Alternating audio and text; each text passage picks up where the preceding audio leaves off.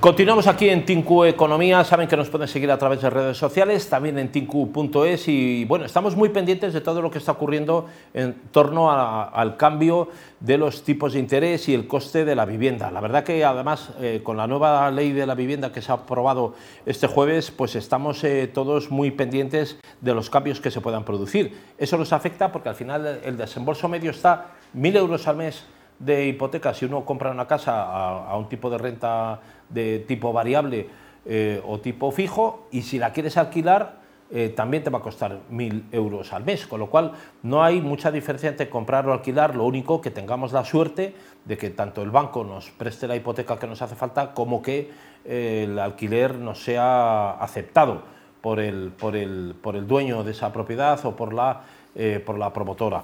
En todo caso, se complica mucho el acceso a la vivienda, parece, y hay críticas a esa ley de la vivienda que parece que protege más a los ocupas que a, los eh, propietarios o a los inquilinos. Eh, va a haber mucha discusión. Lo que cabe pensar es qué es lo que va a ocurrir después de las elecciones generales. Ahora mismo el, tener esos aumentos eh, de la hipoteca controlados y, todo lo que afecta al consumo y, a la inflación, la renta de nuestra vivienda, sea en régimen de alquiler o sea comprada, es algo que afecta al dinero que tenemos disponible mes a mes, es algo que nos preocupa muchísimo. Para hablar de esto y más, tenemos al otro lado del teléfono bueno, y de la línea audiovisual, para aquellos que, nos vayan a seguir también audiovisualmente, a don Pablo Tellería, que es asesor financiero de certificado de EFPA y es además eh, también el, eh, uno de los eh, responsables de relaciones con inversores de Investment muy buenas tardes, don Pablo. Muy buenas tardes, José Luis, encantado de, participar.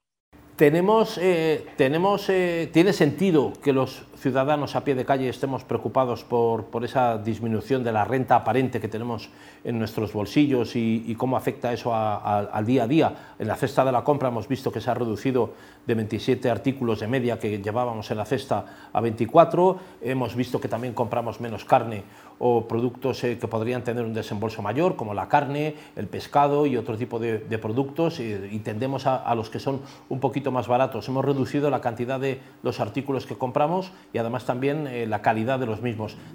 ¿Deberíamos estar preocupados o, no debemos preocuparnos tanto? No, evidentemente que es un tema que preocupa porque al final es, la, parte de, la renta que tenemos para, para el consumo y en muchos de los casos para un consumo que es fundamental para, tener una buena calidad de vida.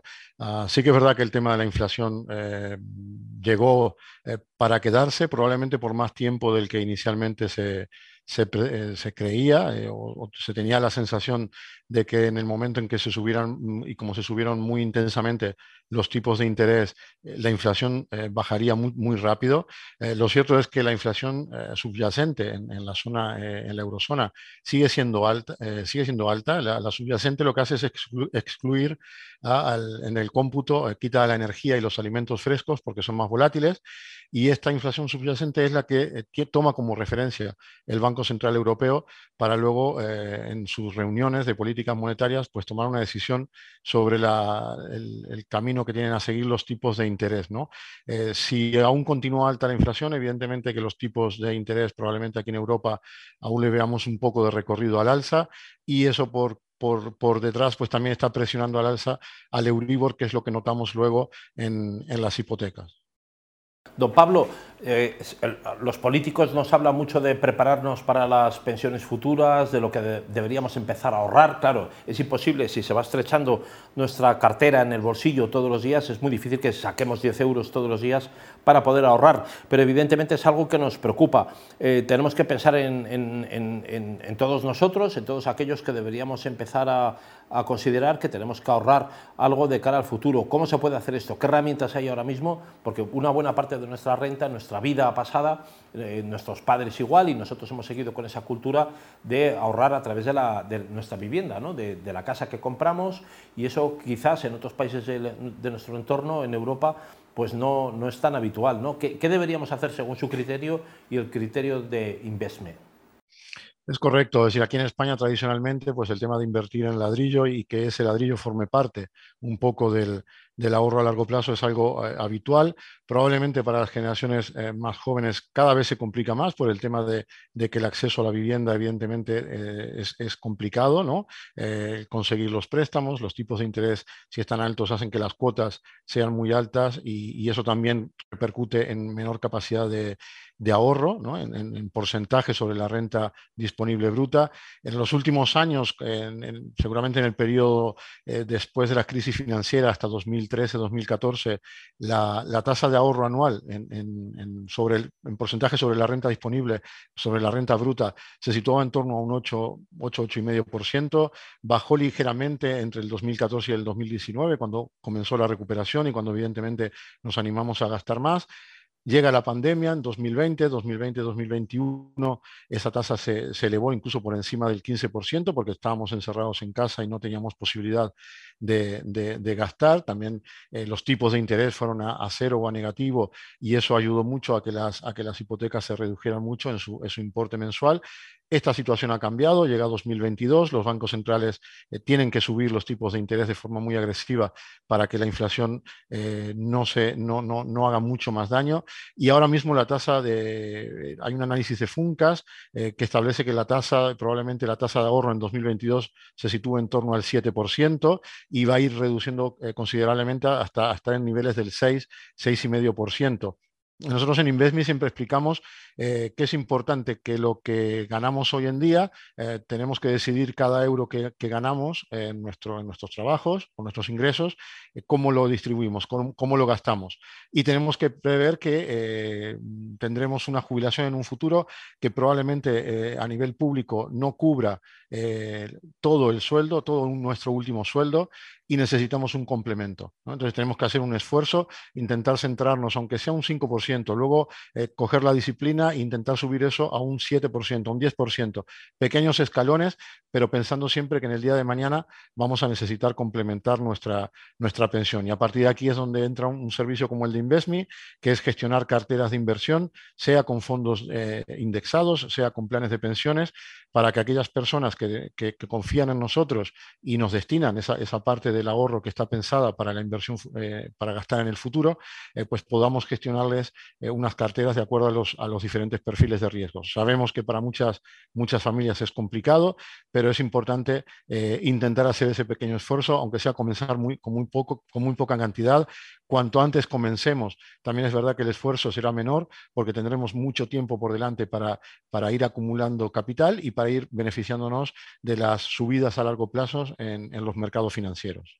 Claro, nos ha hablado don Pablo Tellería usted de esa cuenta eh, de Investme, esa cuenta ahorro, parece que es directamente proporcional cuando sube eh, la presión de la inflación, eh, crecen los tipos de interés y es entonces cuando se empieza a remunerar más el capital, de, el capital de ahorro y se da la casualidad que en esos momentos de crisis es cuando menos capital hay. Parece que eso ofrece a, a la ley de la oferta y la demanda que las cosas se pagan más eh, cuando, cuando menos hay, ¿no? en este caso el dinero se paga más. ¿Cuáles son los productos que usted cree ahora mismo? Usted me ha hablado de, fondos indexados, ETFs, eh, e planes de pensiones diversificadas, eh, en fin, ¿cuáles son los productos un poco a los que, según usted, esas cuentas de ahorro deberían enfocar los ahorros en, estos momentos en los que es muy difícil, ¿no? porque se ha hablado de deuda pública, hemos visto esas colas, esa mm, no practibilidad que los bancos ofrecen a la hora de comprar, por ejemplo, letras del tesoro o bonos. ¿Cuáles son los productos ahora que serían más adecuados según su criterio?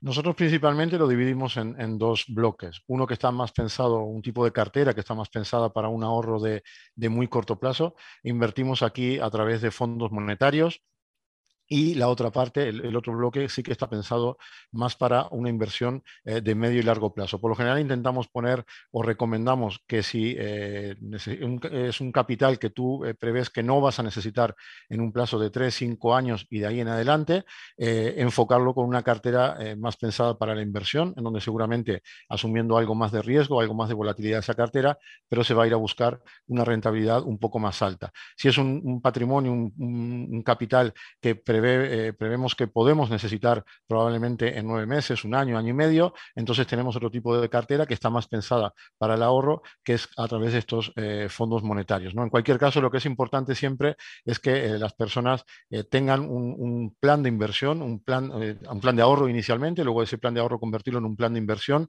intentar mantener la disciplina y ser conscientes que la inversión eh, no es un juego de corto plazo, la inversión requiere tiempo. Eh, todos oímos historias de gente que le puede ir muy bien o gente que le puede ir muy mal en el corto plazo, pero si eh, ponemos el foco en, el largo plazo, cuando estamos acumulando mes a mes, cuando estamos invirtiendo mes a mes poco a poco en diferentes fondos globalmente diversificados, la tendencia es alcista y, y como le comentaba José Luis, al final lo que tenemos que intentar es que cuando nos jubilemos, pensar que el sistema que hay actualmente de reparto en España provocará, por un tema demográfico sencillamente, eh, que las pensiones públicas futuras eh, bajen mucho en relación con eh, nuestra última nómina que estemos cobrando en aquel momento, ¿no? Y ahí necesitamos un complemento.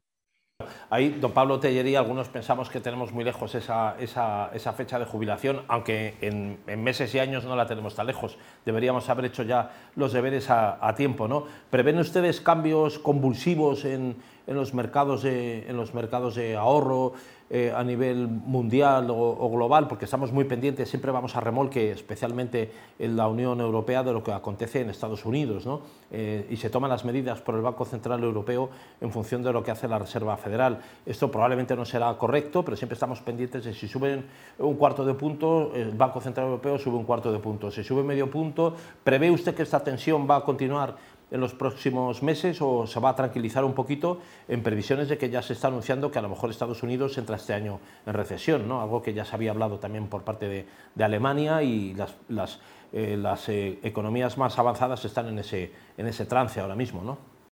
Sí, correcto. Es decir, inicialmente para combatir la inflación se, necesita, se necesitó de, esa subida intensa en los tipos de interés. Eh, el objetivo de, los bancos centrales o de, la Fed o del Banco Central Europeo eh, pues es mantener la inflación en torno a un 2% y el, mecanismo que, tienen es eh, subir los, los, tipos para intentar paralizar la economía, para intentar que a las empresas les cueste más acceder a la financiación, les sea más cara, que a los particulares las hipotecas y los préstamos sean más caros y eso hará, hace frenar la, la economía.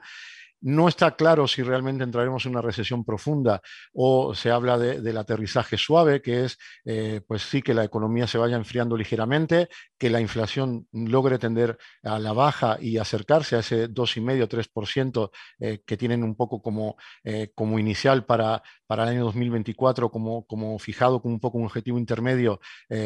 será muy difícil llegar al 2% de inflación en el 2023-2024, pero seguramente en torno a un 3-3,5 ya sería una un buen dato. Eh, si la inflación baja, si la recesión finalmente no es tan profunda, pues eso permitirá respirar un poco más de nuevo a, las familias, eh, se incrementará un poquito más la capacidad de ahorro y, bueno, en cualquier caso, en el corto plazo los mercados son muy volátiles, nosotros por eso siempre eh, tenemos esta filosofía de inversión a largo plazo y es muy importante y cobra, cobra mucha importancia, intentamos siempre explicarlo nosotros en, nuestras, en nuestros posts, en nuestros artículos que publicamos y cuando hablamos con nuestros clientes, tener un colchón de, para emergencias, por si un día el, trabajo eh, nos, da una sorpresa y, tenemos que recurrir a ese colchón de emergencia e intentar evitar no tocar esa parte que se invierte a largo plazo. ¿no? Eh, es un poco lo que te comentaba al inicio, intentar tener un plan de ahorro, un plan de inversión y luego ser disciplinados para, llevarlos a cabo. Podemos hacerlo, hay personas que lo hacen por, su propia cuenta, porque tienen eh, suficiente conocimiento, porque también tienen un tiempo para dedicarle, y hay otras personas que delegan en la gestión de profesionales pues ese tipo de, planificación. Estupendo. Pues don Pablo Tellería, asesor financiero de certificado de EFPA, también eh, responsable de relaciones con inversores de investme.com. Muchísimas gracias por estar con nosotros y atendernos ¿eh? y explicarnos un poquito, a ver si nos preparamos los que vamos un poquito más rezagados con esos, con esos planes de ahorro y que, nos van a hacer falta ¿eh? tarde o temprano. Muy bien, pues muchísimas gracias a vosotros y ha sido un placer. Gracias, buena tarde.